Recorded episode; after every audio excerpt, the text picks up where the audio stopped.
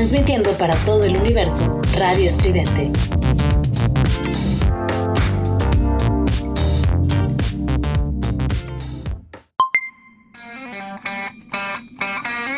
Esto es Giant Metal Robot Tour con Juliet Vampiro y Eric Contreras Ayala.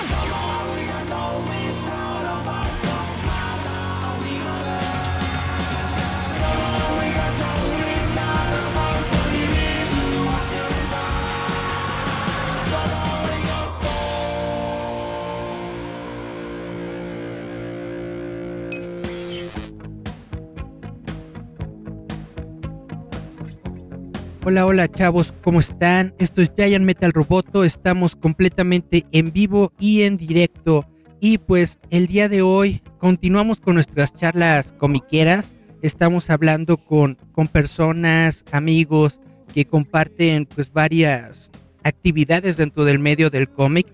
Hoy tenemos en estos momentos una charla con Alex Cosplay. ¿Cómo te va? Alex Star Cosplay.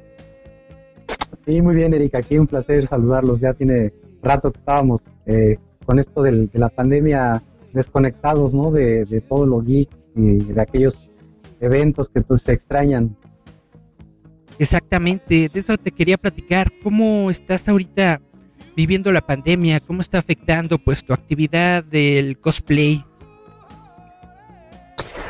Pues mira, bueno, antes que nada agradecerte por esta invitación a tu espacio. Siempre es un gusto, creo que ya tendríamos, eh, creo que la segunda o tercera ocasión, si no me equivoco, que tenemos eh, ocasión de compartir con ustedes. Eh, y los felicito también porque han tenido muy buen crecimiento como programa. Hemos visto que ha sido exponencial y sobre todo que se han sumado más talentos y más creativos ¿no? a, las columnas, a los contenidos de cine, de música, de cuestiones de la cultura pop eh, y sí, bueno, creo que esto ha respondido a tu pregunta. Nos ha afectado a todos de una, alguna u otra manera, sobre todo que pues todo, todo se ha suspendido en cuanto a las actividades económicas, eventos masivos, eh, convenciones de cómic, que era el nicho en donde nosotros comúnmente participábamos como invitados y, con el público. Y también para poder este pues eh, seguir creando no esta esta actividad del cosplay pues, prácticamente ha sido todo ahora ya vía streaming y también, bueno, sin interrumpir, por supuesto, nuestras labores profesionales que, no tienen tanto que ver con el play, pero sí también se han visto eh, afectadas. Ya, al final de cuentas, esta pandemia ocasionó una recesión económica y... Eh, aló, aló. Creo que se hubo un pequeño lag por ahí, ¿no? Pequeñito, pequeñito. Aló, aló, creo que quedó un poquito un lag. Eh, pequeñito, esta cuestión de, hacerlos en vivos. Así es la tecnología, no, no puedes. Así es, y te comentaba, pues eh, básicamente te tienes que. sí, pues prácticamente ahorita eh, creo que se satura también la red, ¿no? Me imagino que todo ahorita, las clases todas que ya no son presenciales, se tienen que hacer todo online, y me imagino que se satura también la, el tráfico de internet a ciertas horas. Eh, y, te comentaba así, efectivamente, pues tienes que reinventar y de alguna forma buscar también medios alternativos, ¿no? De poder generar eh, ingresos económicos. Ahorita, por ejemplo, estábamos en unas pláticas con un organizador de un evento en Centroamérica que quiere hacer eh, como una especie de enlace para hacer programas virtuales, tanto con conductores en Argentina, en Ecuador, Centroamérica y por supuesto en México, y hablar sobre diversos temas también, obviamente relaciones sobre el cosplay, sobre el, cine, ¿no? La ciencia ficción, eh, lo que viene siendo también este temas en que de los de los cómics, de los juegos de video. Eso está muy interesante. ¿Vas a participar entonces? Pues mira, estamos ahorita cocinándolo. Está, está muy padre el proyecto porque inclusive eh, de no haber sido por la cuestión de la pandemia se planeaban eh, varios eventos, varias ediciones en varios países para lo cual este, íbamos a tener el gusto, mi esposa y yo, de, asistir como invitados. Entonces estábamos muy emocionados porque es difícil que en esta cuestión del mundo del cosplay no solo tengas una proyección a nivel nacional o te inviten a, eventos importantes en nuestro país, sino pasando ya, eh, rebasando las fronteras. Entonces, eh, eso la verdad hubiera estado muy padre, pero por lo pronto está esa oportunidad de poder hacer algunos enlaces y, y a la par, ¿no? Seguir con, con los proyectos. Yo como eh, creativo, como escultor, pues sigo diseñando mis proyectos, mis obras y sigo haciendo eh, propuestas ahorita de maquetas escultóricas, de diseños. Eso es lo que te quería preguntar porque sé que eres escultor y he estado siguiendo más o menos tu Instagram y tus historias. He visto que estás haciendo unos trofeos, unas sillas. ¿Nos puedes platicar de todos los proyectos que, que tienes en estos momentos? Sí, bueno, ahorita en estos momentos, eh, fíjate que estuve retomando mi faceta de, carpintero. nunca, nunca pensé que pudiera dedicarme a la carpintería como algo serio, pero ciertamente lo relaciono un poco por las cuestiones escenográficas en las que también me he visto este, involucrado, ¿no? Cuando participé, por ejemplo, en la mole hice varias escenografías, hice la nave de Flash Gordon, hice el martillo de Thor eh, sobre unas rocas, trabajos en, en relación con las cuestiones del cómic pero más de mi profesión como escultor. E, este, en este caso estoy haciendo muebles rústicos y pues son encargos también que tienen que ver con estas cuestiones creativas, ¿no? De que les puedes poner también eh, decoraciones, algún tipo de desgrafiado y, sobre todo la cuestión también de los muebles que llevan insertos o espigas, no solamente es, dijéramos, montas dos eh, tablas y les pones un clavo y, ya, sino realmente eh, manejar insertos o los polines de alguna forma también ensambles que le dan un valor agregado al trabajo, ¿no? Lo hace un poco más artístico. Y en eso estamos, ¿no? Prácticamente reinventándonos y adaptándonos. Eh, he sabido de muchos también compañeros cosplayers, ¿no? Que, que tenían muchos encargos de prop, de hacer escudos, mazos, armaduras, espadas. Y, y, de pronto, pues ya como todo esto se ha suspendido, pues no han tenido tampoco encargos. Y pues bueno, tal vez están manejando un Uber, tal vez están algunos teniendo que vender este pues diseños, proyectos, eh, así que diversificándose. Claro, la cosa es seguir persiguiendo la chuleta. Así es. Estaba viendo, lo que pasa es que a mí me gusta mucho el diseño de, de, de Japón, la manera en la que los carpinteros japoneses hacen, hacen las piezas en la que no utilizan pegamentos ni nada, sino que las van cortando y luego unen una a otra y plup, ¿no? Así prácticamente como si fuera arte de magia. Conectan completamente y están rígidas y muy fuertes. ¿Tú le, le sabes a estas técnicas? Fíjate que es, es interesante que lo menciones. Precisamente estaba viendo unos videos ya de hace unos meses atrás eh, ellos creo que manejan la, carpintería a, este nivel, ¿no? Es un nivel, yo creo que no, no hay nivel más complejo, porque precisamente muchas pagodas que tienen más de mil años de haber sido erigidas, están construidas en su, en su base central, con vigas, con, estos, eh, con estas uniones, no utilizan pegamento, no utilizan clavos, prácticamente son uniones con pura geometría. Y a la fecha, pues es una solidez que forman estructuras eh, hay templos, por ejemplo, que la parte interna no tiene ninguna columna, ningún apoyo. Son unas vigas que prácticamente son tres vigas ensambladas como si fuese una sola. Entonces, eso es lo que permite que las construcciones sean también tan, tan amplias, tan eh, ostentosas, ¿no? Eh, en, los espacios interiores. Y quizás, obviamente, esa carpintería pues no sería muy asequible por el tiempo que te tomaría elaborar las, todos estos insertos, pero por ejemplo en una mesa que ya lo he hecho, pues es una solidez que, por ejemplo, las patas de una mesa no requieren travesaños en la parte eh, central o media. Simplemente con la misma estructura que logra la mesa en, en el marco superior, donde está la superficie de la propia mesa, tienes una resistencia impresionante. O sea, las patas prácticamente tendrías que romperlas para que se doblaran. Entonces, eso también le da una estética interesante ¿no? a, a algunos trabajos. Los muebles suelen ser como un poco más minimalistas, ¿no? Precisamente no, no tienen esas eh, líneas de madera que las, los hacen más estorbosos o mm. como es el clásico mueble, incluso las sillas, ¿no? La clásica silla que tienes que tener los travesaños en las patas, haces una silla de, con esta técnica y no requieres más que la pura, el respaldo y las puras patas, pero el inserto de ahí está el secreto. Tú que sabes de, de resinas y todo esto, ¿no le has entrado ese tipo de proyectos en los que justamente mezclan la madera con la resina para crear efectos, por ejemplo, de que tienen agua o que tienen como unos ríos o que la madera está cortada y tiene como que no sé, como un espíritu, algo así. ¿Le, has entrado a eso? Un poco de lag, pero sí alcancé a escuchar tu pregunta. Eh, en Instagram estaba viendo precisamente unos videos eh, padrísimos de, este tipo de arte, como que le, le, ponen un efecto como de focas o encapsulan como ambientes miniatura, ¿no? Como si se tratara de una playa o un río rocoso. Eh, y la resina cristal eh, embebe. Digo, estas son mesas preciosas, yo sé que esos trabajos incluso se cobran eh, bastante bien. Eh, me imagino que para la cuestión de la hotelería o de clientes privados aquí en, Baja California Sur se, da mucho ese nicho de mercado.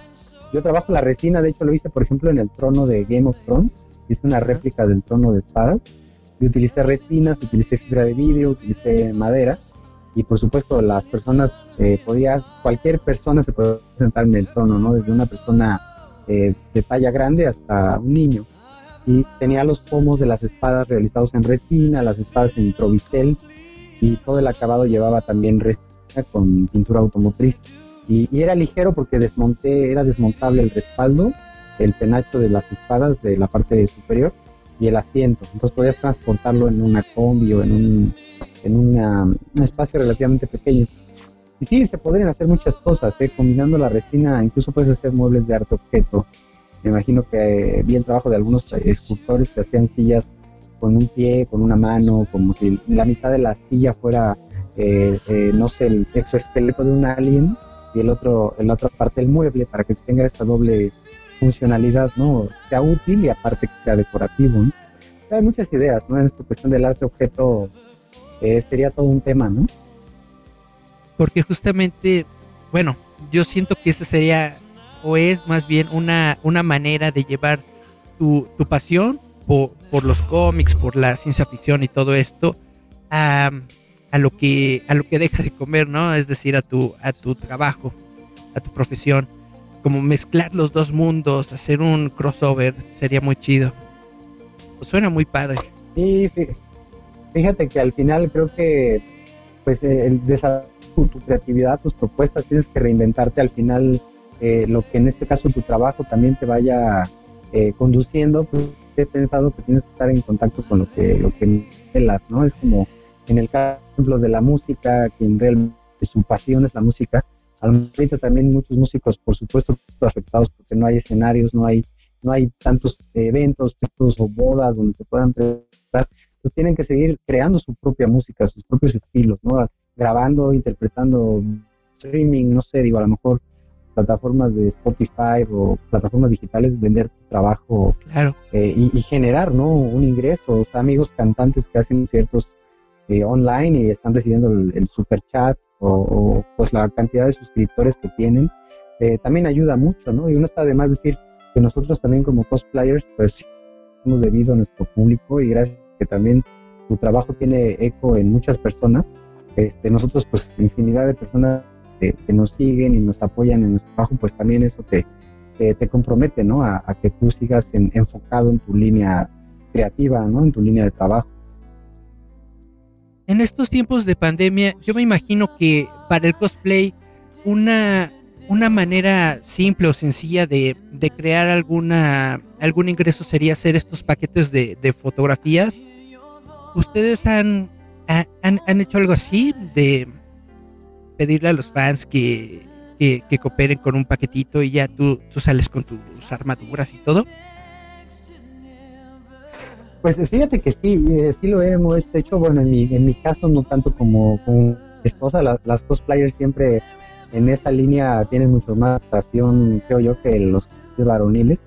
Eh, nosotros de cómic precisamente nos apoyamos en eh, la venta de, fotos y de prints personalizados, de, obviamente con dedicatoria, eh, y fotos profesionales, ¿no? De, alta calidad. Yo, por ejemplo, pues con los pocos personajes que he podido, eh, los más emblemáticos, los personajes que, he podido mostrar en los eventos, más que, en este caso, por ejemplo, el de Iron Man, pues, también le llegué a ser el del Doctor Strange, o un Caballero Jedi, o C-3PO o de la guerra de Star Wars y siendo invitados también a la Copa Cosplay Pacífico, etcétera, nos tomaron fotos muy padres, profesionales en la playa, mismas que hemos podido también eh, recabar para también tenerlas a la venta en print, ¿no? Fotos este, interesantes, ¿no? Que también la gente eh, se incline, ah, bueno, me gustaría tener un recuerdo tuyo eh, me gusta tu personaje, tu caracterización, o te conozco desde hace eh, dos décadas atrás. Entonces, bueno, ahí es cuando también tienes esa conexión con tu público, ¿no? Eh, yo en lo personal, como soy un cosplayer ya de, de, los, de los pioneros, también soy de los pocos veteranos a nivel nacional, pues quizás por esa razón mucha gente me, me conoce, ¿no? ¿no? No tanto quizás por la popularidad que han ganado cosplayers en épocas más recientes, dijéramos por, la, por el boom de las cuestiones digitales. Yo sí tuve el gusto de, asistir a muchos eventos a, nivel nacional y, por eso es que también hay cierto público que, sigue mi trabajo, ¿no?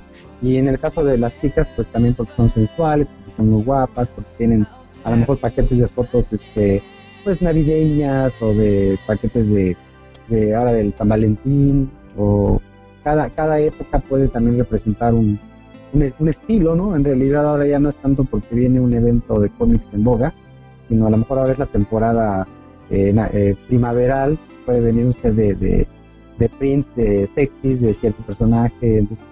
Yo creo que al final también todo eso suma, ¿no? El, poder generar ingresos eh, vendiendo tus, tanto tus sets fotográficos digitales directamente por correo electrónico o también mandarlos por vía por vía correo postal. ¿no? En cuestión de cosplay, ahorita, ¿qué tienes en puerta? ¿Tienes algún plan para algún evento? Yo supongo que para el próximo año, 2022, algún traje que estés preparando. ¿Qué nos puedes platicar de eso? Sí, fíjate que yo creo que todos los cosplayers no, no es que se escuche pretencioso, pero no, no paramos, no siempre queremos incursionar porque si no te renuevas precisamente, como dice la frase, renovar, renovarte o morir, ¿no? Eh, tienes que, recrearte a ti mismo, volverte a, a, recluir cada, cada personaje que, retomes, hacerle mejoras. Eh, en mi caso, pues yo creo que eh, este hubiera sido un año excelente si se hubiera podido retomar, sobre todo los eventos más importantes de nuestro país, como la Mole, que ya recientemente anunciaron que se retrasa para el, 2022, marzo del 2022 entonces, pues prácticamente, bueno, pues eso nos da también, nos ayuda a ganar tiempo para que puedas desarrollar proyectos a lo mejor un poco más elaborados. Eh, yo le tengo muchas ganas a personajes del mundo de los videojuegos, que no he incursionado tanto en esta línea, y personajes que vayan en concordancia también con tu, con tu estilo físico, ¿no? Con tus rasgos, con tu... Yo soy muy delgado, a mí me gustan mucho las armaduras o personajes así como, como dinámicos, o sea, me gustan mucho los juegos tipo Príncipe de Persia o o este de este de Witcher, ¿no? Personajes que también sean así como místicos, como medievales. Eh, esos personajes me interesan mucho. O inclusive de, de, las páginas de los cómics me gusta mucho el personaje de Spawn o el personaje de, de Batman. Hay muchas versiones de, del personaje de Batman. Probablemente por ahí, por ahí quiera yo también este, hacer un desarrollo. Es cuestión también, tú sabes, destinar recursos porque hacer un cosplay y desarrollarlo sí es, sí es un, un poquito oneroso, claro. Hay, hay trajes que te puedes eh, invertir más o menos tres mil, cinco mil pesos, ¿no? O sea, las botas, los guantes, y si tiene una capa, el tipo de tela. Obviamente, pues también mencionar, ¿no? Que nosotros hacemos eh, sinergias también con, haces un equipo, ¿no? No podrías decir que nosotros somos, este, eh, modistas y somos, este, profesionales y, y todo desde cero. Y nos involucramos también, obviamente, en las telas, en adquirirlas. Eh, pero claro, siempre hacemos una labor de equipo, ¿no? Incluso el traje de licra que me pongo debajo de la armadura de Iron Man, como no lo confeccioné yo, no lo, mandé a hacer, obviamente pues yo, tú lo pagas, ¿no? Con tu, con tu dinero, ¿no? No es, ese, ese mérito pues es compartido, ¿no?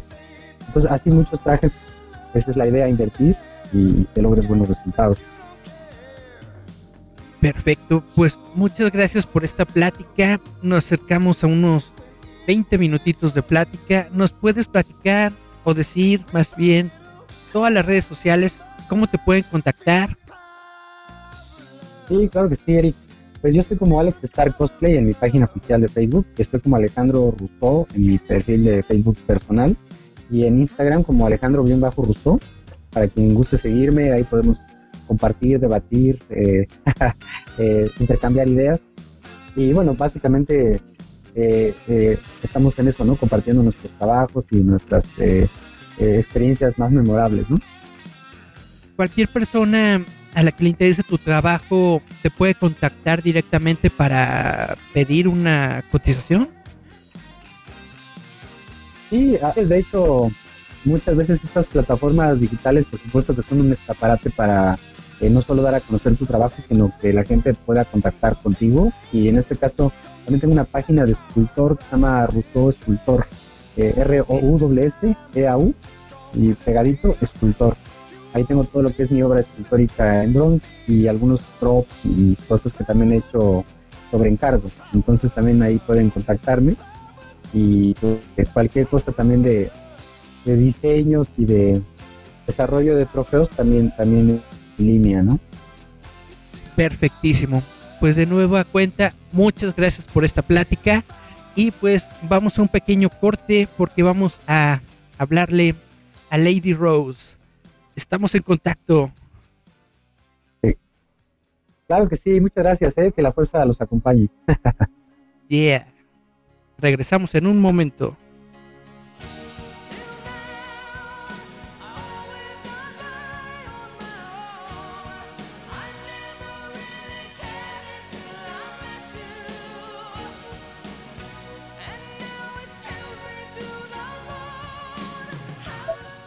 Muy bien, ya estamos de regreso. Muchas gracias a todos los que están conectados.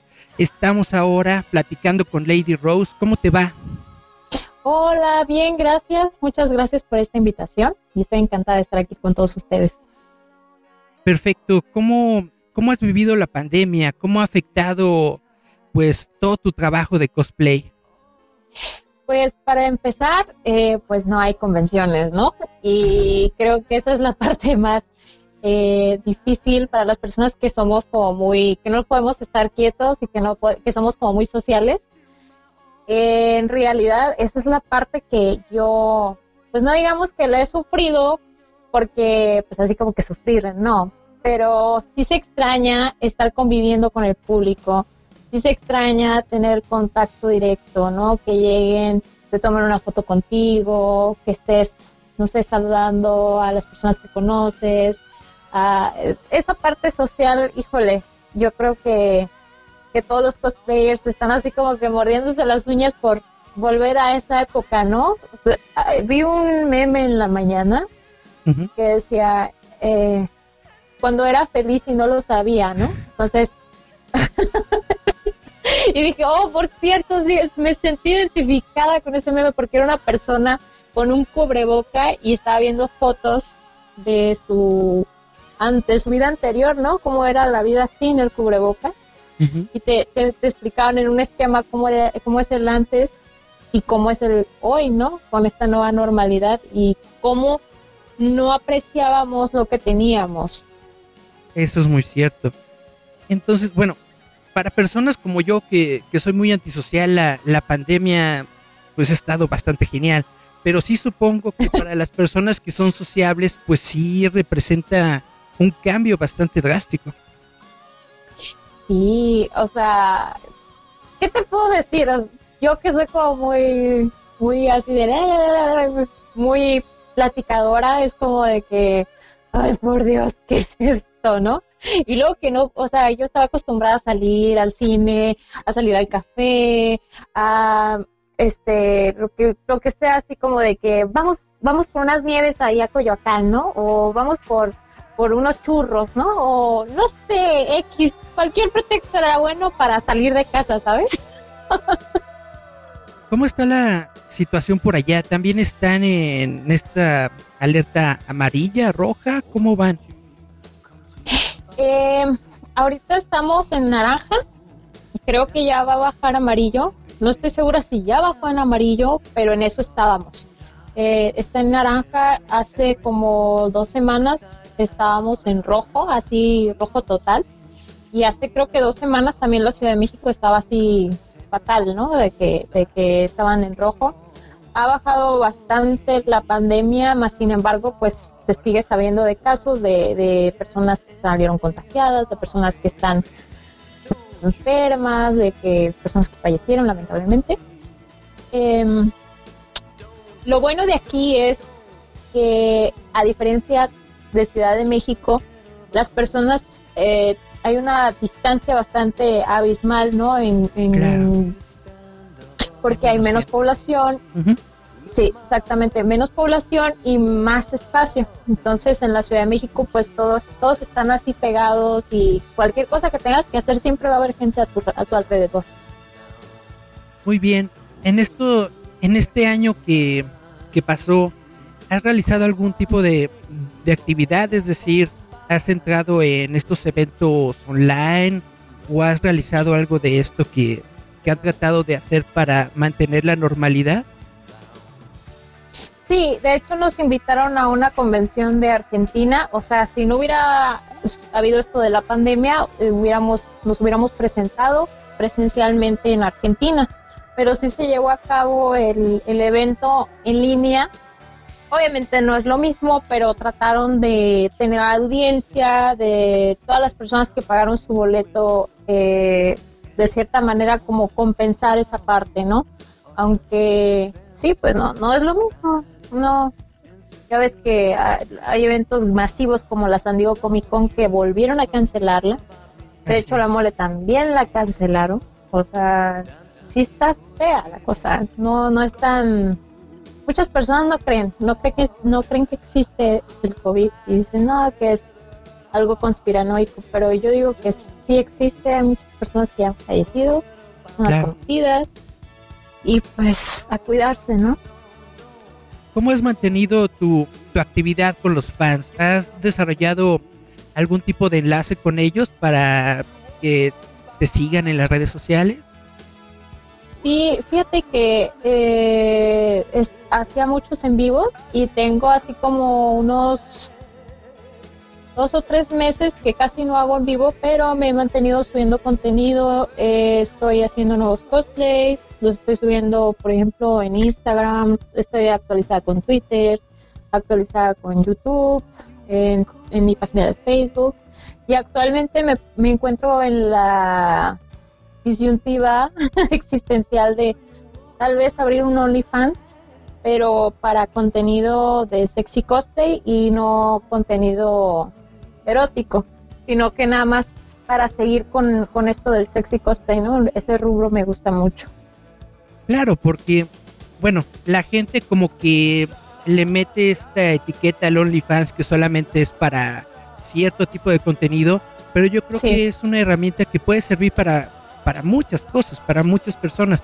De hecho, hay ahí ilustradores y otros artistas que suben su trabajo es una plataforma muy buena precisamente para mantenerte en contacto con los fanáticos, para pues tener un, tipo de ingreso con todo lo que estás haciendo.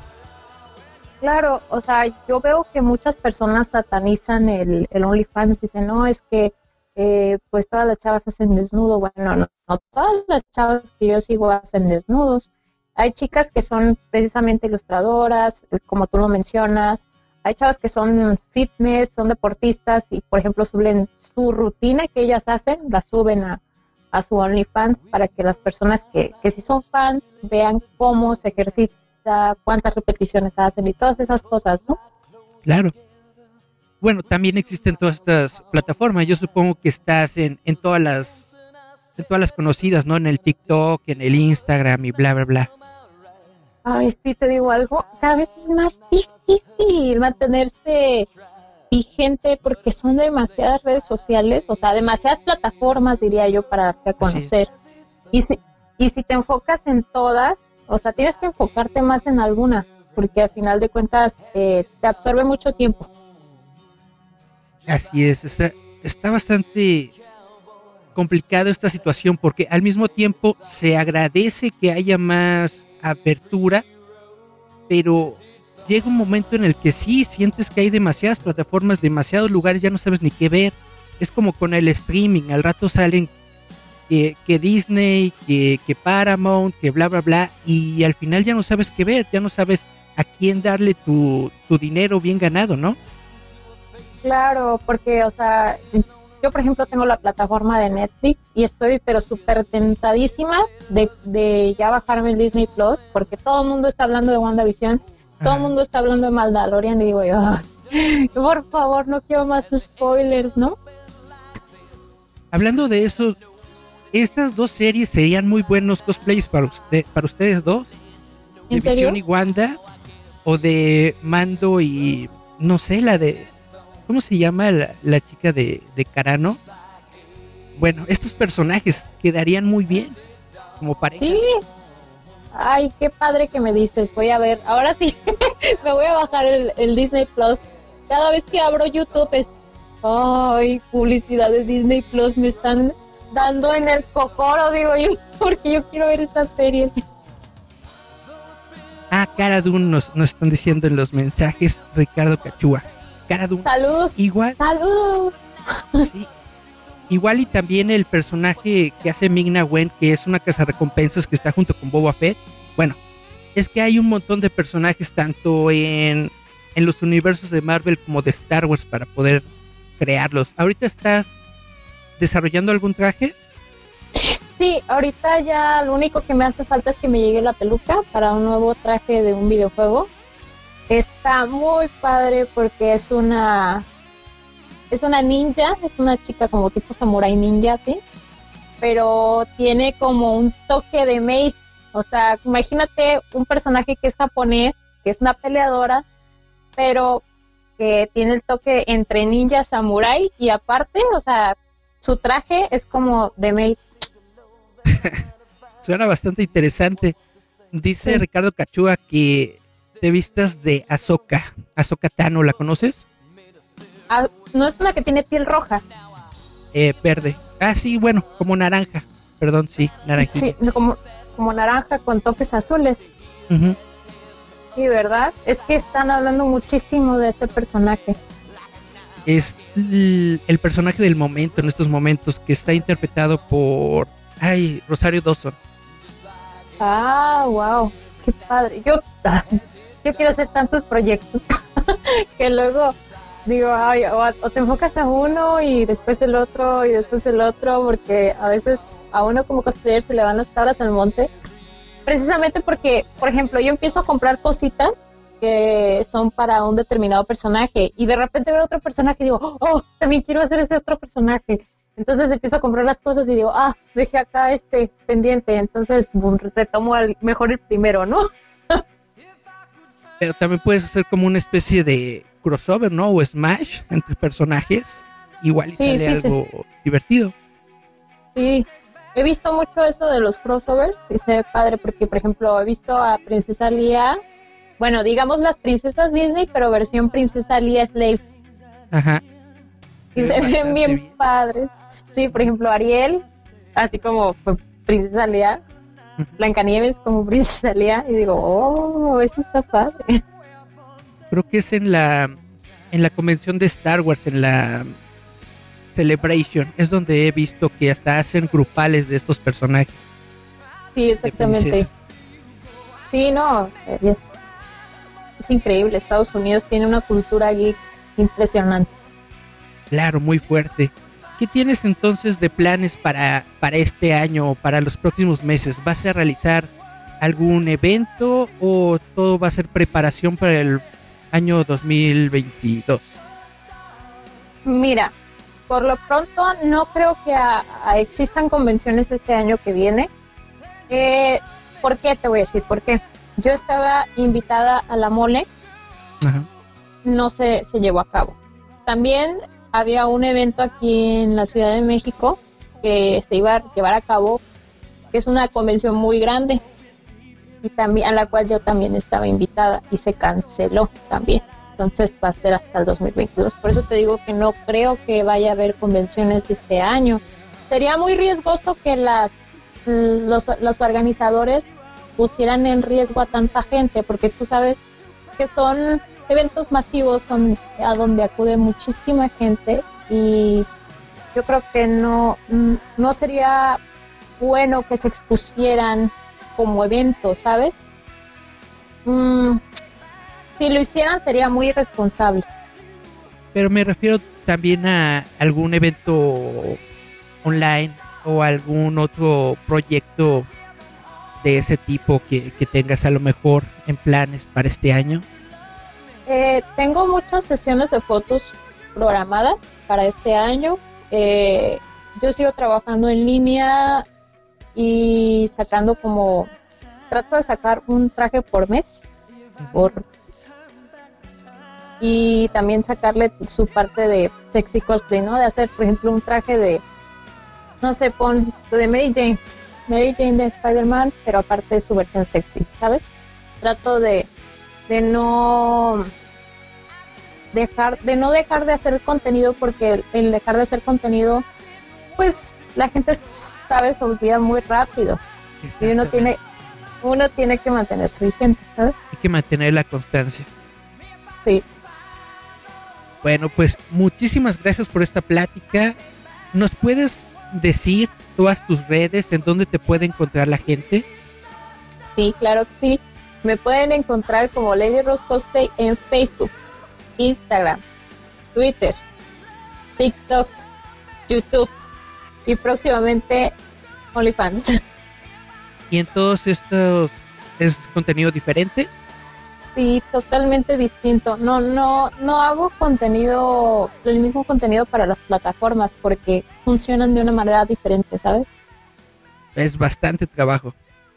Sí, bastante trabajo. Bueno, pues muchísimas gracias por esta plática. Definitivamente, pues es muy interesante saber lo que están haciendo y además también, de cierta forma, es hasta refrescante poder conectarse con las personas, aunque sea de manera virtual. Entonces, muchas gracias por la plática y esperemos que a ver si para el próximo año o tal vez en dos años nos podamos ver ya de forma física.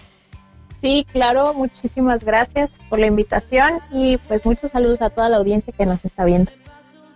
Vamos a nuestro primer corte musical, vamos a escuchar la canción de Hell of It de Paul Williams y regresamos con nuestra entrevista con Sara Batalla, escritora de ciencia ficción. Regresamos en un momento.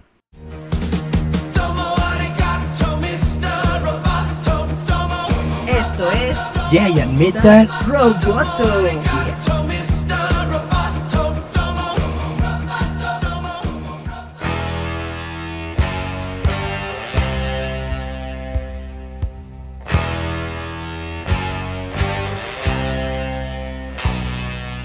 Roll on thunder, shine on lightning. The days are long and the nights are frightening. Nothing matters anyway, and that's the hell of it. Winter comes and the winds blow colder. Well, some grow wiser, you just grew older. You never listened anyway, and that's the hell of it.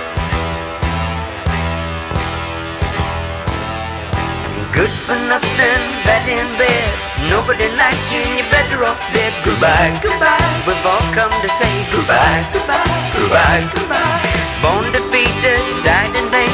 Super destructive, you were hooked on pain. And though your music lingers on, all of us are glad you're gone. If I could live my life half as worthlessly as you, I'm convinced that I'll wind up burning too.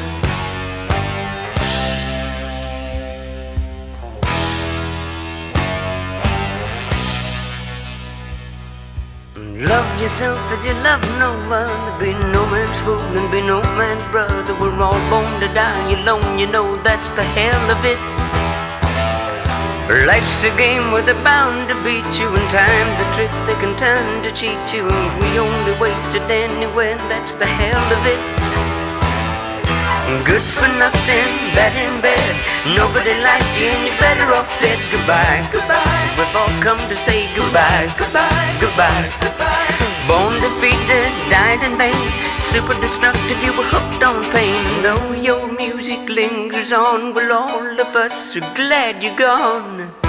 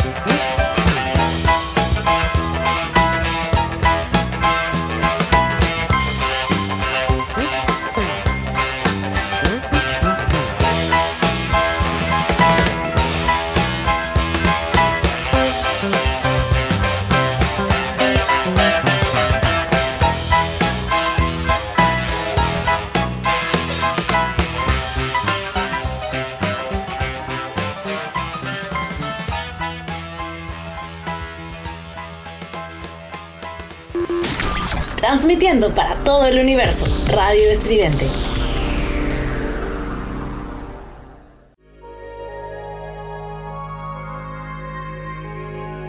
Estás escuchando Giant Metal Roboto. Roboto. Yeah.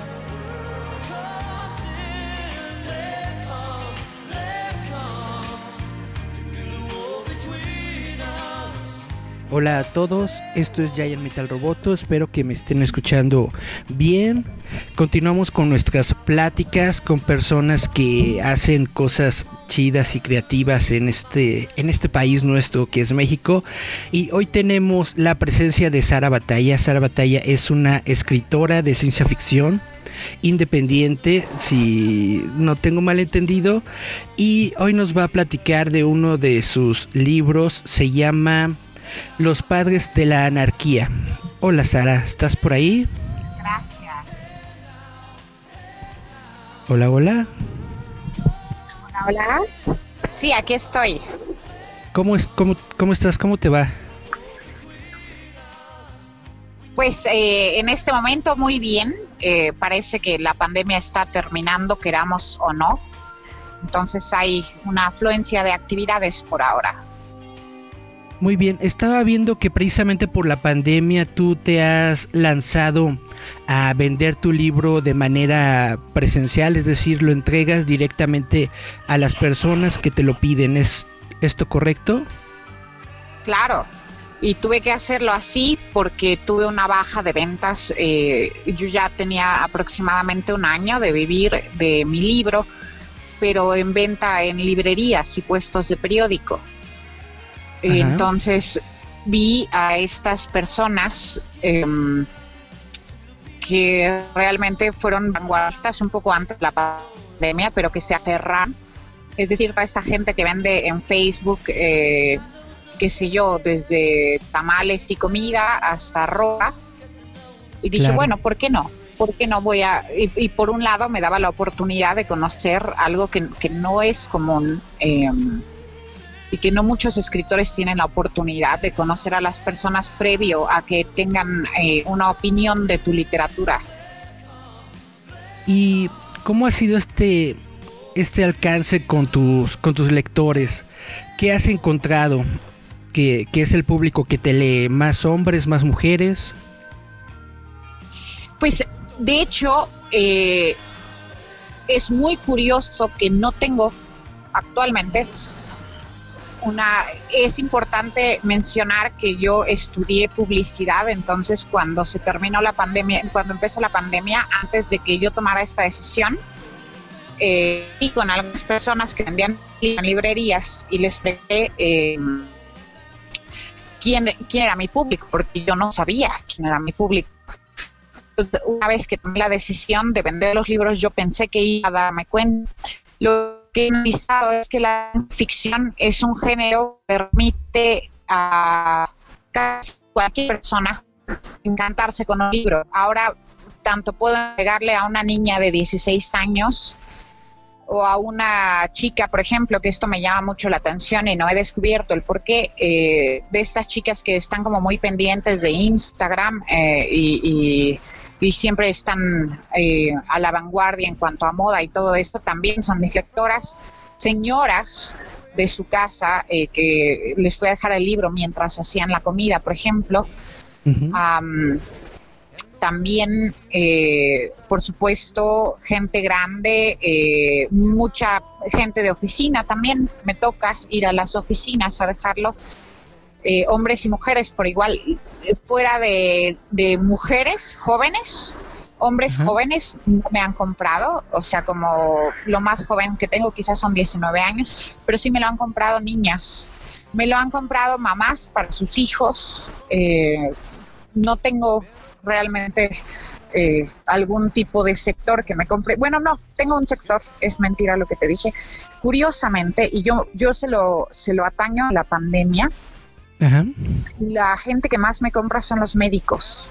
De Uh. hecho, estaba justamente eh, por poner ahorita antes de tu llamada un descuento especial, que igual y podemos usar este programa para hacerlo, a los Por médicos, supuesto. porque los médicos son hasta ahora, yo creo que el 30% de mis libros se los he vendido a personal, en general, personal que está en los hospitales. Eh, pueden ser desde las personas que ayudan a la limpieza hasta los mismos médicos y quiero pensar que tienen guardias tan largas que, que, pues eh, son más dados a, a la lectura y quieren escaparse un rato. Claro. Pues es bastante interesante saber que, vaya, el panorama de la ciencia ficción es tan amplio. Uno pensaría que la ciencia ficción solamente le llega a, cierte- a cierto tipo de personas, pero realmente parece que a todo el mundo, ¿no? Tu libro es netamente ciencia ficción, es en otros planetas, van buscando a, a unos líderes. ¿Nos puedes platicar un poco de la historia? Claro, eh, la historia es eh, se llama Los Padres de la Anarquía porque está basada en, en un concepto que yo tengo, no solo de la an- anarquía, sino de liderazgo. Entonces es una novela que trata de eh, un villano, que no voy a, a caer en spoiler, que intenta revivir los tiempos de anarquía en esta galaxia eh, que es lejana a la Tierra, en la cual luego de una opresión vivieron en una anarquía muy, muy larga. Y la anarquía en apariencia se termina y entonces eh, esta persona intenta traerlos de nuevo en, en un ideal sobre su necesidad de la visión de la anarquía principal que fue la que los sacó eh, de este asunto en el caos en el que vivían originalmente. está. Suena bastante interesante. ¿Tú tienes algún autor con el que te identifiques o que te sirva de inspiración? No. Mira, hay muchos autores que me han aportado a diferentes... Yo no solo escribo ciencia ficción. Ajá. Tengo un libro de miedo, no es suspenso. eh, tengo bastantes relatos eróticos, tengo eh, relatos de ciencia ficción, poesía también. Entonces te puedo hablar de, de muchos más bien. No tengo uno, tengo muchos autores que de repente me dejan con una idea eh, eh, que pienso que puede ser expandible, por un lado. Por otro lado, eh, me gusta mucho la historia. Pienso que lo que más va ligado a mi ciencia ficción es eh, mi fanatismo por la historia y Ajá. analizar los porqués. Por, porque una cosa es como es, por ejemplo, eh, Egipto, que fue una civilización tan majestuosa, las diferencias que tiene con, con Occidente actual. Ese tipo de cosas me hacen preguntarme em, razones de comportamiento y es de ahí de donde sale la mayor parte de mi ciencia ficción. Ya bien sea Egipto, Sumeria, Medio Oriente, eh, pero ese es, es un análisis de la historia. Y de todos estos géneros que has manejado, ¿cuál crees tú que es el que le llega a una audiencia más grande? La poesía. Y eso que yo no me considero poeta, ni mucho menos. Yo empecé haciendo poesía para desahogarme por una situación familiar que estaba pasando. Eh, mi hermano estaba en el hospital. Antes de eso yo no había escrito poesía. Pero curiosamente, por ejemplo, en Facebook o en Instagram, que son las redes sociales eh, donde yo tengo más afluencia en cuanto a ventas y vistas y demás cuestiones, es, es muy curioso que, eh, por ejemplo, pongo, no sé, regalo un relato de ciencia ficción y, y 15 personas lo piden, ¿no? Ajá. un relato erótico y 40 personas lo piden, pero cuando se trata de poesía, eh, no dejan de llegarme mensajes. Son cientos y cientos de veces que he compartido mi poemario. Entonces yo siento que em, podríamos decir que es la poesía. Supongo que es lo que más le llama a toda la gente porque es como un lenguaje universal, ¿no? La poesía habla sobre los sentimientos. Claro, claro. Claro, Pues ya sea que... Ajá. Ajá, dime, dime. No, no, no, continúa, por favor. O sea, ya sea que estemos hablando de, de, eh, el poemario que más he compartido, o sea, la otra vez estaba viendo que lo he compartido cerca de 450 veces, que es un poemario de amor, o muchas otras poesías. Ay, pasó una moto. Muchas otras poesías que tengo, este, por ejemplo, de desamor o, de carácter sexual o mismas de cuando mi hermano estaba en el hospital, que fue cuando yo comencé a hacer poesía, o una de la pandemia, siempre tengo una afluencia muy grande de respuesta del público. ¿Y tu género favorito personalmente cuál sería? ¿También la poesía? No, yo creo que mi género favorito es sin duda la ciencia ficción. De hecho, yo temía escribirla porque me parece, como escritor, para escribir, me gusta más la ciencia ficción porque es un reto muy grande crear de cero algo. Eh, mayormente en, una novela cotidiana, eh, tú te abasteces en cuanto a imaginación de un mundo que ya existe, ¿no? de una civilización que ya existe cuando escribes ciencia ficción tienes que empezar de cero, desde el comportamiento de las personas, las estructuras, eh, eh, físicamente también. Entonces, me parece algo que siempre cuando empiezo a escribir me deja con una sensación de empoderamiento eh, muy, muy, muy grande. Debe ser bastante interesante. Yo, vaya, no soy escritor profesional ni nada pero en algún momento también me he dado a escribir un poco de ciencia ficción. Es, un género que me gusta bastante y realmente me interesa mucho y me gusta mucho pues que haya ciencia ficción mexicana. Es un género que probablemente no se da mucho, sobre todo en nuestro país y pues es bastante bueno poder ver que otras personas, que otros autores están teniendo éxito con este formato, con este género. Pues mira, yo tengo una explicación que es una observación personal y no tiene por qué ser cierta, pero por lo pronto eh, yo me siento confiada de hacer ciencia ficción por el gusto particular que tengo por la publicidad y por la historia. Eh, siento que la mayoría de la ciencia ficción viene eh, ya bien sea de Europa o de Estados Unidos, que es eh, pan con lo mismo en cuanto a que son países que en la mayor parte de su historia se han alimentado como, como una nación eh, bélica de conquista. Cierto. Entonces su ciencia ficción es una ciencia ficción de conquista que emula eh, las tendencias que tienen históricamente las personas, ¿no? En el caso de México, nosotros no podríamos ser un país de conquista porque somos un país rico que todo lo tiene. Si tú analizas un poco, por ejemplo, los inviernos eh, que te gusta de Noruega y la mitad del día, eh, la mitad del año es invierno, entonces lo más lógico es quitarle a otros lo que tienen porque tú no, no tienes otra forma de abastecerte. Entonces para ellos es muy natural la conquista. En cambio, en lo que se refiere a nosotros, hasta en la misma etnia eh, o, en la misma lingüística, puedes enterarte de estas diferencias. Es a lo que yo ataño, que no haya ciencia ficción. Eh, cuando alguien está comiendo y, llegan a su casa, en México lo primero que hacemos es eh, ofrecer la comida. En, países europeos lo primero que hacen es, pedirte que te esperes afuera porque llegaste en mal momento. Entonces, esta naturaleza de riqueza cultural, em, de esta geografía que nos permite estar siempre en abundancia, hace que no tengamos esta visión de conquista. Entonces, eh, a ver, dame un segundo. Claro.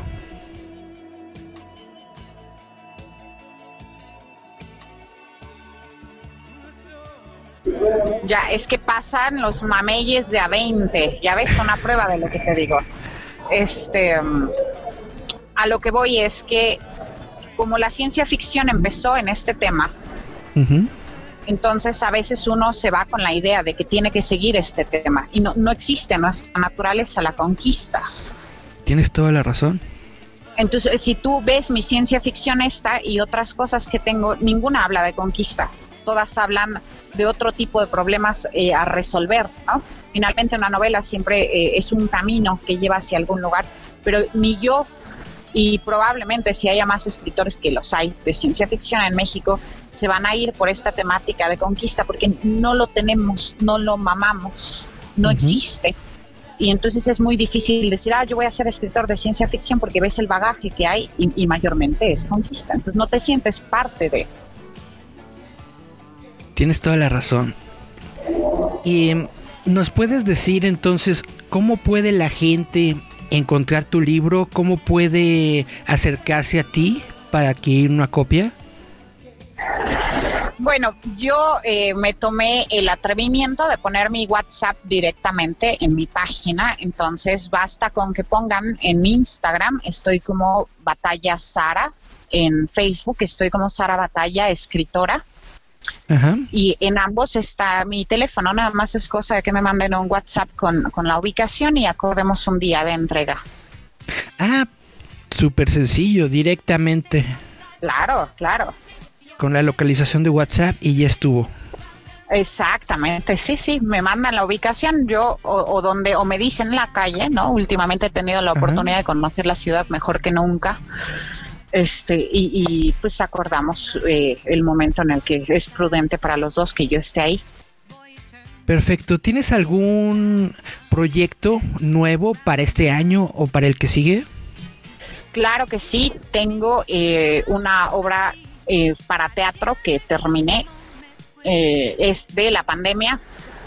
A veces también sería cosa de que estuvieran pendientes de mi página, porque a veces se me aloca y me pongo a regalarla solamente Ajá. Eh, con estas cosas de comparte y todo eso. Este y pues ahorita estamos justamente viendo, eh, o sea, lugares ya tiene, no quiero revelarlos por ahora, pero tiene ya eh, tres lugares donde se puede presentar. Nada más es cuestión de ver las logísticas. Está un Claro. poco rudo el asunto por la pandemia, entonces las cosas están eh, no, no propiamente difíciles, pero sí alentadas. No, no tengo una fecha para, para que comience a exhibirse la obra, pero, pero sí tenemos eso en pie. ¿Y qué tal una, una obra online o algo parecido? Ah, eh, hay la opción, uno de los foros en los que ya está palabrada la obra, eh, normalmente transmite streaming. eh, Oh, ya veo. Entonces está la opción. Cuando digo de alentizar es, es más que nada porque los productores pues no están igual de dispuestos o los pocos, como son pocos, tienen una demanda muy grande. Claro. Entonces, eh, por ejemplo, en, en dos de los lugares que ya está mi obra, eh, ha cambiado de productor varias veces y cuestiones por el estilo. Claro. Pero bueno, todos estamos tratando de, de hacer lo mejor que podamos en esta situación de pandemia. Y bueno, de nueva cuenta, te agradezco mucho por esta plática. Te agradezco mucho pues por hacer ciencia ficción. Te agradezco por darnos un poquito de tu tiempo. Esta fue una plática con Sara Batalla. ¿Algo que quieras agregar? Pues agradecerte. Estos medios de difusión son para mí algo muy importante. Así que, pues eso, agradecerte. Muy bien. Pues para toda la gente que nos está escuchando en, en Roboto, esto fue nuestra pequeña plática con Sara Batalla. Les recomiendo mucho que busquen y, y- lean lo que, lo que ella hace. Y pues vamos a regresar. Vámonos pues a nuestro segundo corte musical. Vamos a escuchar I Talk to the Wind de King Crimson y regresamos para hablar de WandaVision y noticias ñoñas de la semana. Yeah. Estás escuchando Radio Estridente.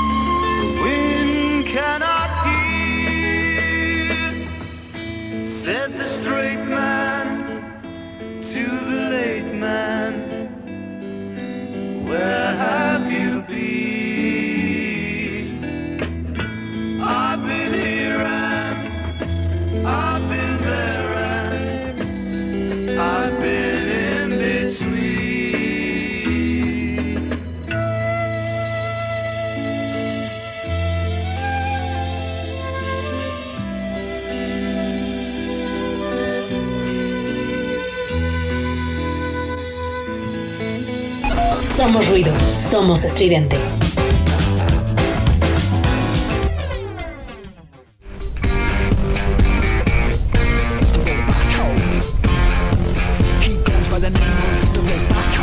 Encuentra la nueva revista digital de Roboto MX a través de Google Play.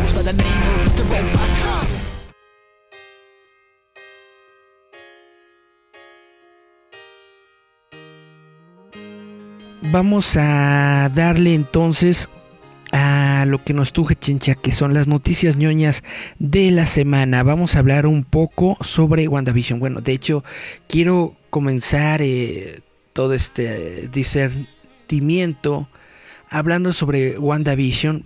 WandaVision, ustedes saben, es esta serie de televisión que se encuentra dentro de Disney Plus, que habla precisamente del personaje de Wanda y de Vision dentro del universo cinematográfico de Marvel, que es el mismo universo que nosotros hemos estado viendo en las películas de Marvel. Y bueno, esta serie de televisión empezó, vaya, a, a mí me ha gustado toda la serie de televisión desde el primer episodio, me ha gustado mucho pero se ha dado una pequeña controversia porque muchas personas como que no captan bien cuál es la idea o cuál es la el sentido de esta serie de televisión. Hubo muchas personas que se quejaron porque no pasaba nada, ¿no? En el en los primeros dos tres episodios en los que solamente se concentran en el, en, en el mundo dentro de dentro de Westview que están dentro de los de los shows eh, sitcom norteamericanos muchas personas se, se centraron en eso no no que está muy aburrido que no pasa nada que bla bla bla que este que el otro.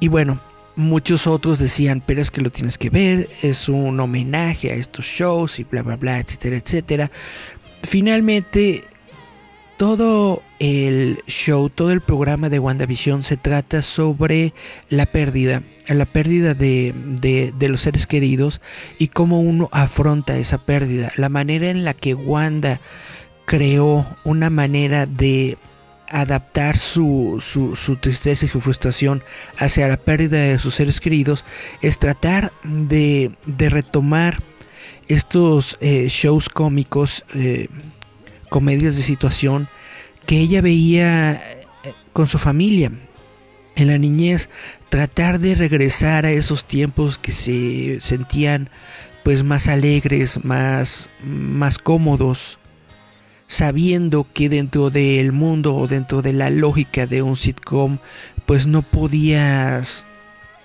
vaya, la, los eventos trágicos estaban afuera del, afuera del mundo del sitcom, ¿no? Esto es básicamente la premisa de los primeros tres episodios. Ya después nos vamos viendo cómo está formado el mundo, qué es lo que había hecho Wanda, qué es lo que había sucedido con otros personajes y finalmente pues la... El, el granito en el arroz, el, granito negro, sí se dice, bueno, este punto de caos que fue Agnes, Agatha Harkness, dentro del mundo que había creado Wanda. Probablemente sin Agatha, el, mundo de WandaVision hubiera, hubiera continuado más tiempo, ¿no? Hubiera hecho probablemente más episodios. Me refiero a dentro del universo de, del programa. Probablemente hubiera sido mucho más largo. Agatha fue la, persona que creó caos dentro de este mundo y que completamente pues lo, lo destruyó porque su intención era apropiarse de los poderes de, de Wanda Maximoff que habían creado este mundo de fantasía. Porque Wanda simplemente deseó que se creara el mundo, ¿no? Wanda simplemente deseó que ocurrieran todas estas cosas. Y utilizando magia. Nosotros no sabíamos que esto era magia, o más bien dentro del universo cinematográfico de Marvel no se había especificado directamente que los poderes de Wanda tenían que ver con magia. Entonces, eh, dentro de el contexto de este universo, pues todo es nuevo en el sentido de que apenas estamos teniendo una historia de origen sobre Wanda Maximoff, una historia de origen sobre sus poderes, una historia de origen sobre su nombre de la bruja escarlata, de dónde surge la bruja escarlata, etcétera, etcétera. Total que como una historia de origen, como una historia sobre la pérdida, una historia sobre, eh, sobre la, tragedia de la pérdida de los seres queridos, me gustó mucho. Me parece que es una serie de televisión muy buena. Yo tengo que confesar que, pues sí soy medio ruquito, sí crecí con varios de estos eh, shows eh, de, situaciones cómicas que, que, sí me han gustado. Entonces realmente aprecié tal vez más todo el trasfondo que tiene la historia y probablemente tal vez por eso me gustó más. Sin embargo hay muchas personas que se, estaban enfocando solamente en un elemento de, de esta serie de televisión que era el universo cinematográfico de Marvel y cómo es que esta serie se conecta con el universo cinematográfico de Marvel en general. Entonces hay muchas personas que estaban eh, esperando pues cameos, estaban esperando batallas de superhéroes, estaban esperando muchas, muchas, muchas cosas. Básicamente cada semana podíamos ver videos y, e hilos en, las redes sociales de gente lanzando sus teorías, lanzando sus conclusiones, diciendo es que pasa esto porque esto y que bla bla bla y que etcétera etcétera y que en el cómic fulano y que en el cómic sutano y etcétera etcétera y bueno es un ejercicio bonito y tranquilo en el sentido de que es muy bueno tener una afición, es muy bueno ser fanático de algo que te gusta, es muy padre tener algo que te gusta tanto que tratas de encontrarle un sentido. Pero al mismo tiempo yo siento que es un poco un ejercicio pues banal o sin sentido en la forma en la que tú estás tratando de crear una historia que realmente no está ahí.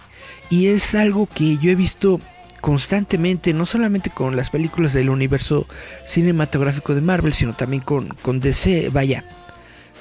Todas, bueno, inclusive con otros, con otras series como Juego de Tronos, etcétera. Las personas se centran demasiado en el universo, en, los otros medios de estos universos, sin darse cuenta que si bien es una adaptación, no es exactamente lo mismo que están viendo. Y esto es algo que ocurrió muchísimas veces con las películas del universo cinematográfico de Marvel, que estaban esperando que ocurrieran eventos del cómic, de los cómics de Marvel dentro de las películas de Marvel y pues muchos de estos eventos no podían realizarse porque simple y sencillamente no eh, son parte del mismo universo de los cómics, están basados en ellos, buscan muchos elementos de ellos, toman muchas referencias de los cómics, pero no están específicamente ligados o no están encadenados a las historias de los cómics. Uno de estos ejemplos, yo creo que el más grande que podemos nosotros tener es el de Civil War, la, guerra civil de Marvel.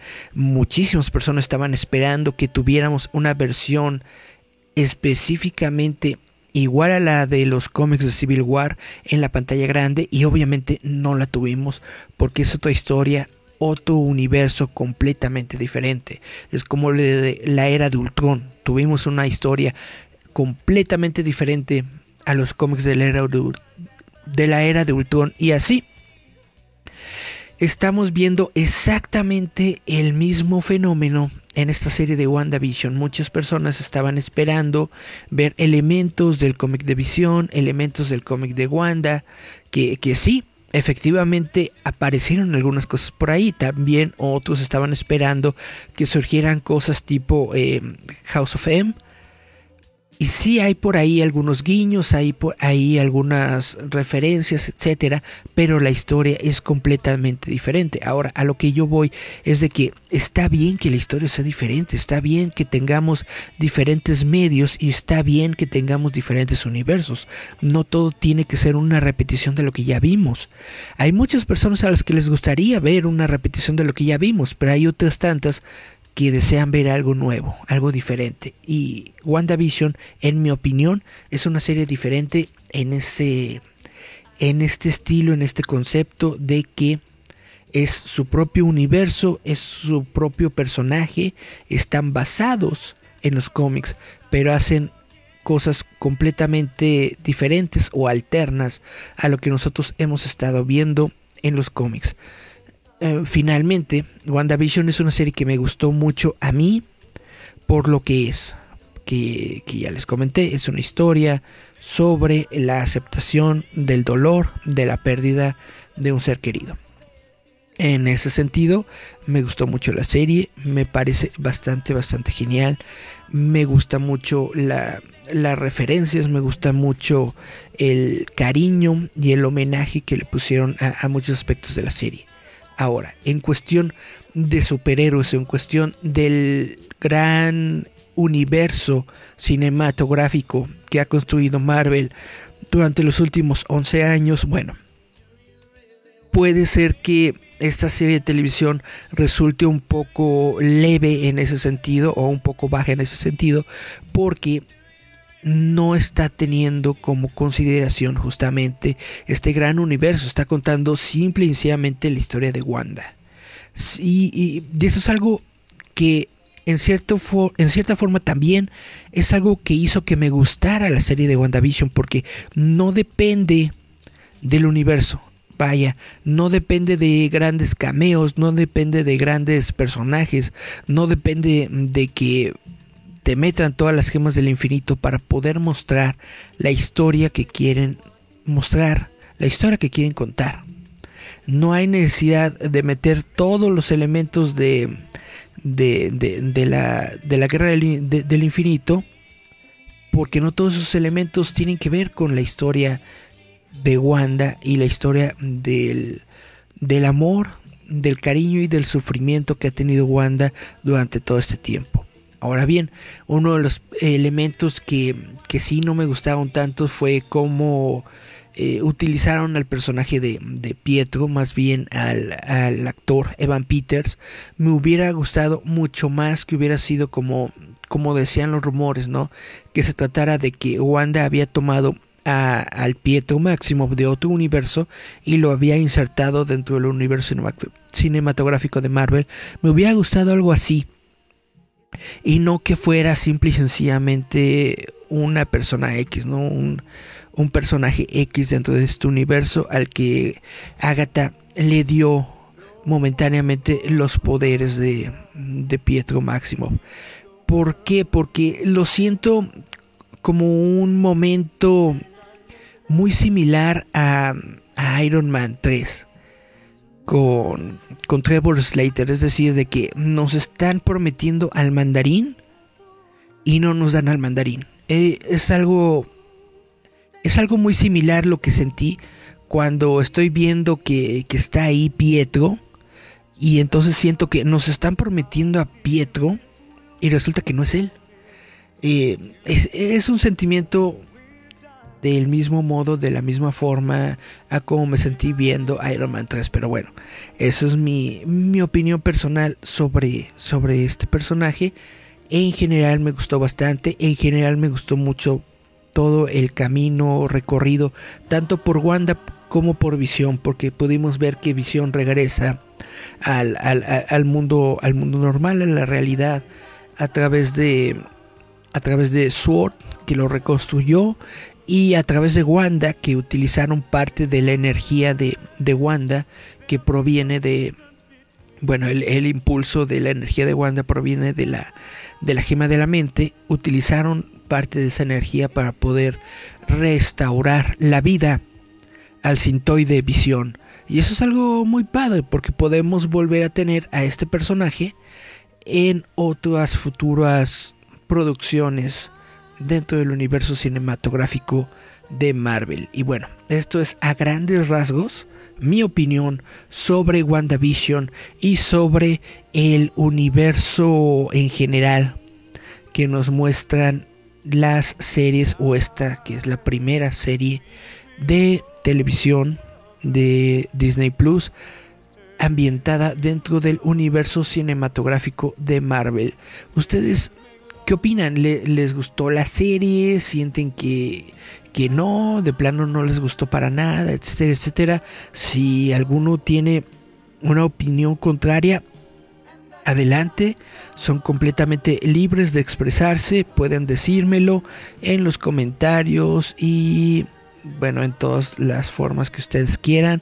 Pueden decirme, no, estás bien idiota. Y bueno, pues, sí, lo, lo admito. No soy, no soy infalible. Bueno, mientras estamos en esto, voy a hacer un pequeño escaneo sobre noticias en los sitios de noticias ñoñas más recurrentes de estos. Bueno, más eh, con, con mejores con mejores calificaciones que tenemos para ver las noticias. Dice Howard's Legacy, el diseñador de Howard's Legacy renuncia después de la controversia de YouTube. Ah, caray. No supe que hubo una competencia, una controversia. Vamos a leer la nota. Dice, el diseñador líder de Howard's Legacy, Troy Leavitt, ha salido de Avalanche Software y renunció al proyecto después de la controversia sobre su canal de YouTube. Levitt se convirtió en el centro de la controversia hace dos semanas cuando el periodista Liam Robertson anunció que el diseñador había subido anteriormente un número de videos en el pasado que entre otros temas expresaban apoyo al movimiento Gamergate y hacía, bueno, denegaba las acusaciones de acoso sexual de algunas otras personas. Levitt expresó en Twitter que dejaba Avalanche Software por todas esas circunstancias. Bueno, es bastante problemático que las personas tengan que, que renunciar por las cosas que, que hacen o dicen en las redes sociales. En una sociedad mm, utópica, la libertad de expresión se, se debería dar en cualquier frente sin importar, vaya, si estás bien o estás mal dentro de, dentro de tu expresión.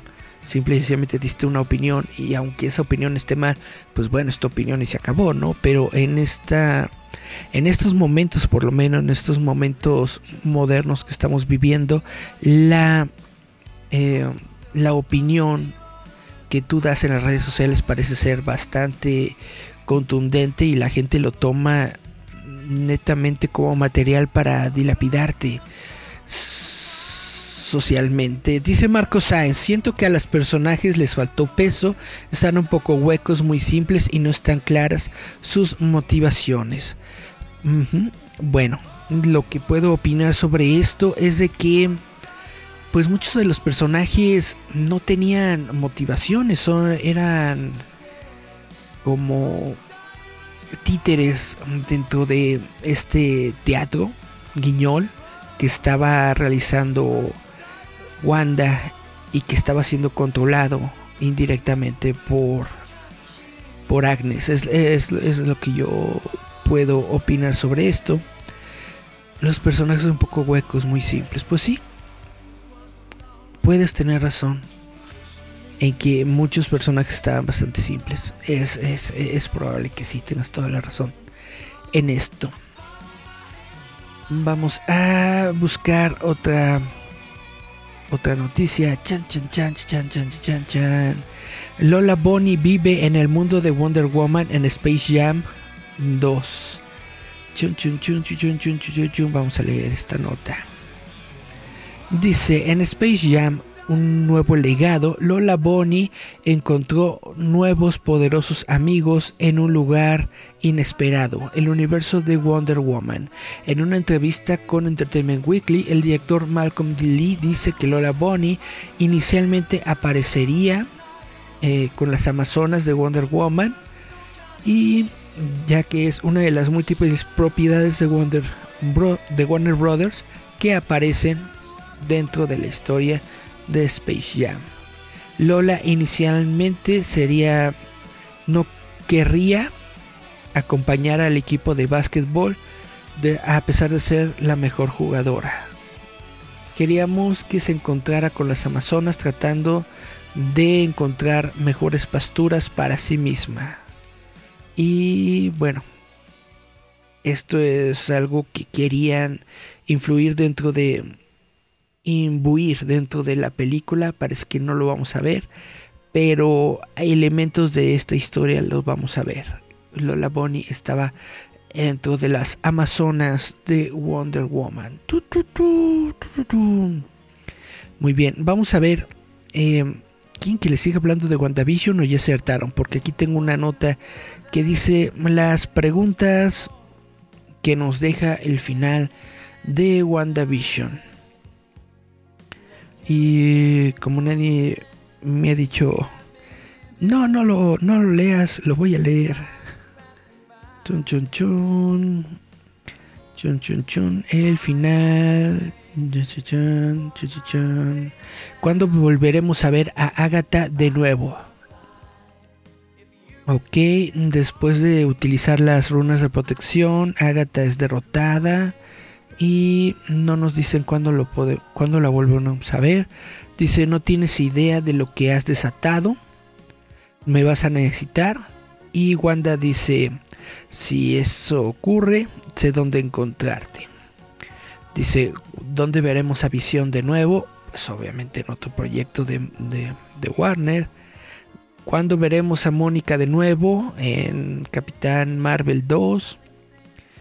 Eh, ¿dónde, ¿Cuándo veremos a Ralph Boner, el personaje de Evan Peters de nuevo? Yo creo que no lo vamos a volver a ver. era solamente uno de los transeúntes de la serie.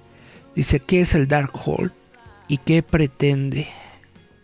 Dice, uno de los nuevos elementos del MCU fue introducido formalmente en esta final, que es el Darkhold, el libro de los condenados. Chun, chun, chun. Bueno, este libro aparece también en Agentes de Shield y en la serie de Runways.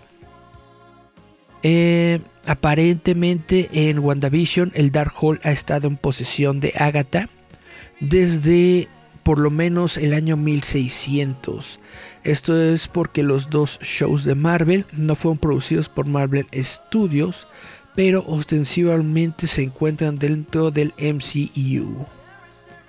Eh, bueno, eh, probablemente no nos den una, una explicación sobre, sobre esto, principalmente porque Marvel Studios no está íntimamente relacionada con las producciones anteriores que, que ocurrieron de, de, de, Marvel Televisión. Precisamente este, este episodio nos lo muestra claramente de que no todo lo que vimos en los shows de Marvel Televisión van a formar parte de la continuidad de la continuidad oficial del universo cinematográfico de Marvel, a pesar de que se suponía que estos shows que habíamos visto eran parte del universo cinematográfico de Marvel. Supongamos que hay otro universo, el universo de, de Warner TV es uno de los tantos eh, universos eh, alternativos que existen en el universo cinematográfico de Marvel, porque efectivamente, el Darkhold es completamente diferente. Probablemente los eventos que ocurren en Agents of Shield y en la otra serie de Runaways probablemente no ocurren o no ocurren o no ocurren de la misma forma en como nosotros lo vimos en esos shows dentro del universo cinematográfico de Marvel. En fin. Eh, cuando volveremos a ver a Billy y Tommy again. Esto es algo que pues había bastantes, bastantes mm, re reseñas y teorías acerca de los gemelos de Wanda, de que probablemente iban a hacer una nueva película de New Avengers y que iban a aparecer ellos y con los mismos poderes y bla bla etcétera, etcétera, y al final pues resulta que, que todo esto se perdió con el, con el mundo imaginario de Wanda. Entonces, ¿cuándo los volveremos a ver? A lo mejor, a lo mejor los van a utilizar. Si los rumores, que solo son rumores, pero si los rumores de este proyecto de Young Avengers son ciertos, eh, eventualmente los vamos a volver a ver. ¿Serán con los mismos actores? ¿Quién sabe? A lo mejor si pasa suficiente tiempo, tal vez sí sean ellos, pero yo lo dudo mucho porque para tener un equipo de Vengadores necesitas por lo menos que sean adolescentes, eh, vaya unos... En los Estados Unidos, cuando tú buscas a un adolescente para, para algún proyecto, en realidad es una persona como de veintitantos que pretende tener este 18, 19, ¿no? Entonces, más o menos en esas circunstancias, yo supongo y creo que si vamos a ver un, una película o show lo que sea de, de, de New Avengers, vamos a tener un nuevo casting con nuevos actores de veintitantos que parezcan de diez y tantos. Esa es mi opinión personal, que yo opino. Bueno, entonces este artículo de las las dudas que nos dejó el final de WandaVision. Ya contesté todas las dudas que les dejó el final de WandaVision, como ven.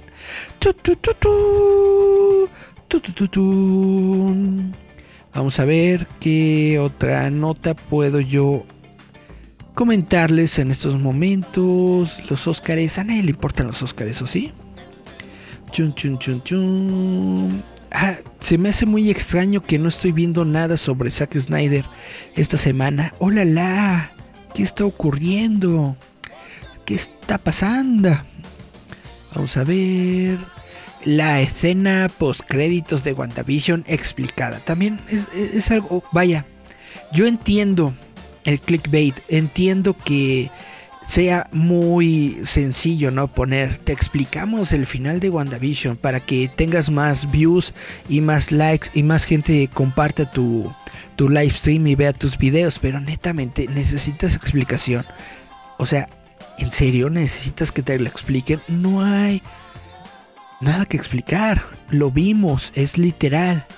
Wanda está entrenando su magia con el Dark Tom, el ¿cómo se llama esto? Darkholm, el librito ese. Y se acabó. ¿Qué más explicación quieres tú del final de WandaVision? En fin,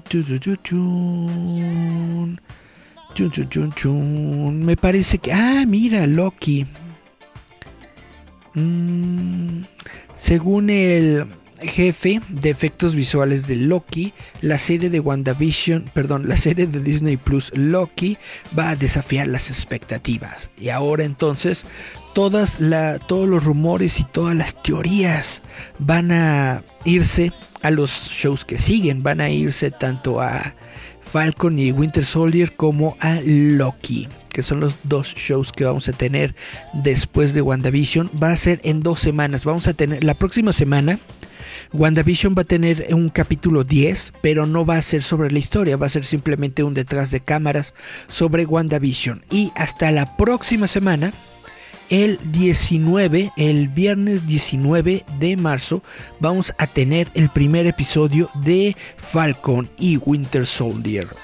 Eh, esperemos que, esté muy bien. Yo realmente le apuesto a que va a ser un show muy entretenido. Vamos a ver qué tal nos va. Y obviamente también el 18 de marzo, es decir, un día antes de Winter Soldier y Falcon, vamos a tener el corte de Zack Snyder de la Liga de la Justicia. Chun, chun, chun. Y después de ver el corte de Zack Snyder, de una vez les anuncio Déjenme abrir mi, mi agendita. Chun, chun, chun, abrir. Lo que tengo yo agendado de, de, charlas para el 2021, de a una vez les aviso que el jueves 25 de marzo vamos a estar platicando con Jorge Break. Jorge Break, ustedes saben que es eh, dibujante de, de, cómics mexicano. Él creó a Meteorix. Él hizo en su momento uh, los supercampeones del fútbol. Eh, tiene varios proyectos dentro de esta editorial eh, Momentum sobre piratas. no me acuerdo cómo se llama su, cómic de piratas y uno de zombies. Está bastante bueno el, el, el trabajo de Jorge Break. Pero de lo que vamos a hablar el jueves 25 de marzo va a ser exactamente del corte de Zack Snyder de Justice League. Entonces, apúntenlo ahí en sus calendarios, sintonícenos el jueves 25 de marzo, aproximadamente a las 5 o 6 de la tarde. A las 6 de la tarde vamos a platicar con Jorge Break sobre el corte de Zack Snyder de la Liga de la Justicia. Y bueno, yo creo que con esto resumimos nuestro contenido del día de hoy. No vamos a hacerlo más largo. Ah, mira, hay comentarios. Eric, mueve la panza. Uh, el break te va a bullear. Pues es lo que hace break. bueno, muchas gracias a todos los que estuvieron en esta transmisión en vivo. Muchas gracias a Sara Batalla que estuvo en nuestra plática hace unos minutos. Muchas gracias a todos los que se, se quedaron a escuchar mis debrayes sobre WandaVision. Muchas gracias a todos ustedes. Nos escuchamos, vemos la próxima semana. Este programa completamente editado o sea, con musiquita y todo así, bla, bla, bla, bonito, lo van a poder escuchar el dominguito a través de www.radioestridente.com. Sin más por el momento, me despido. Yo fui Eric Contreras, esto fue Giant Metal Roboto. Uh, nos vemos. Chum, chum, chum, chum, chum. Esto es Giant Metal Roboto.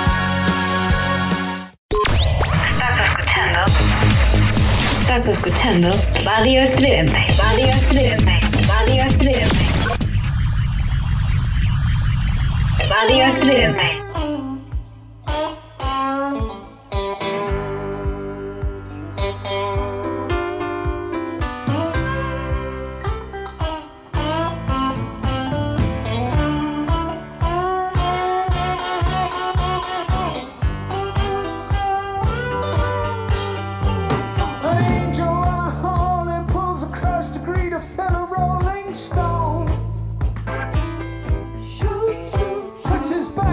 his stand, leans back, and then extends a scarred, breezy hand.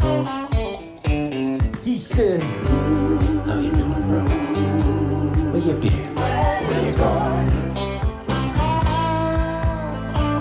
Then he takes your hand in some strange California, and she embraces the bone.